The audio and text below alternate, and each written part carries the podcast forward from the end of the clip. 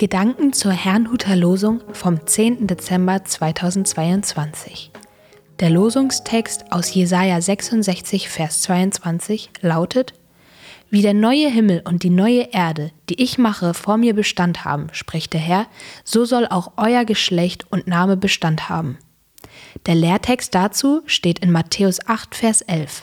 Viele werden kommen von Osten und von Westen und mit Abraham und Isaak und Jakob im Himmelreich zu Tisch sitzen. Es spricht Pastor Hans-Peter Mumsen. Gottes Treue. Im heutigen Losungswort werden zwei Dinge miteinander in Beziehung gebracht. Der neue Himmel und die neue Erde und das Geschlecht der Israeliten. Beides wird nie vergehen, heißt es dort.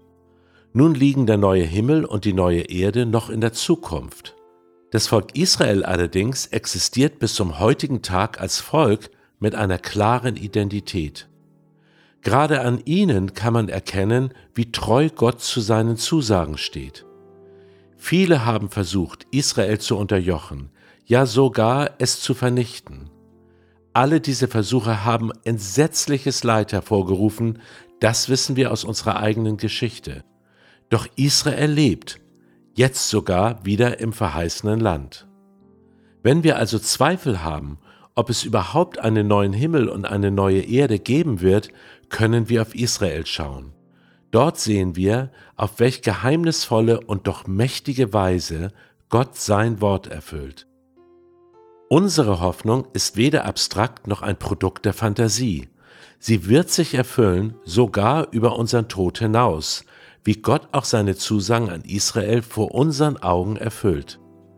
Im Lehrtext kündigt Jesus Christus ebenfalls die neue Schöpfung Gottes an und kommt gleich darauf zu sprechen, wer dort auch sein wird. Abraham, Isaak und Jakob, die Stammväter Israels. Jesus reagierte mit diesen Worten auf einen römischen Hauptmann, dessen Glaube größer war als der, den er in Israel gefunden hatte.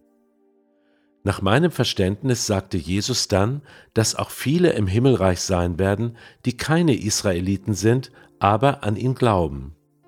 Doch dann setzte er fort, aber die Kinder des Reiches werden hinausgestoßen in die äußerste Finsternis.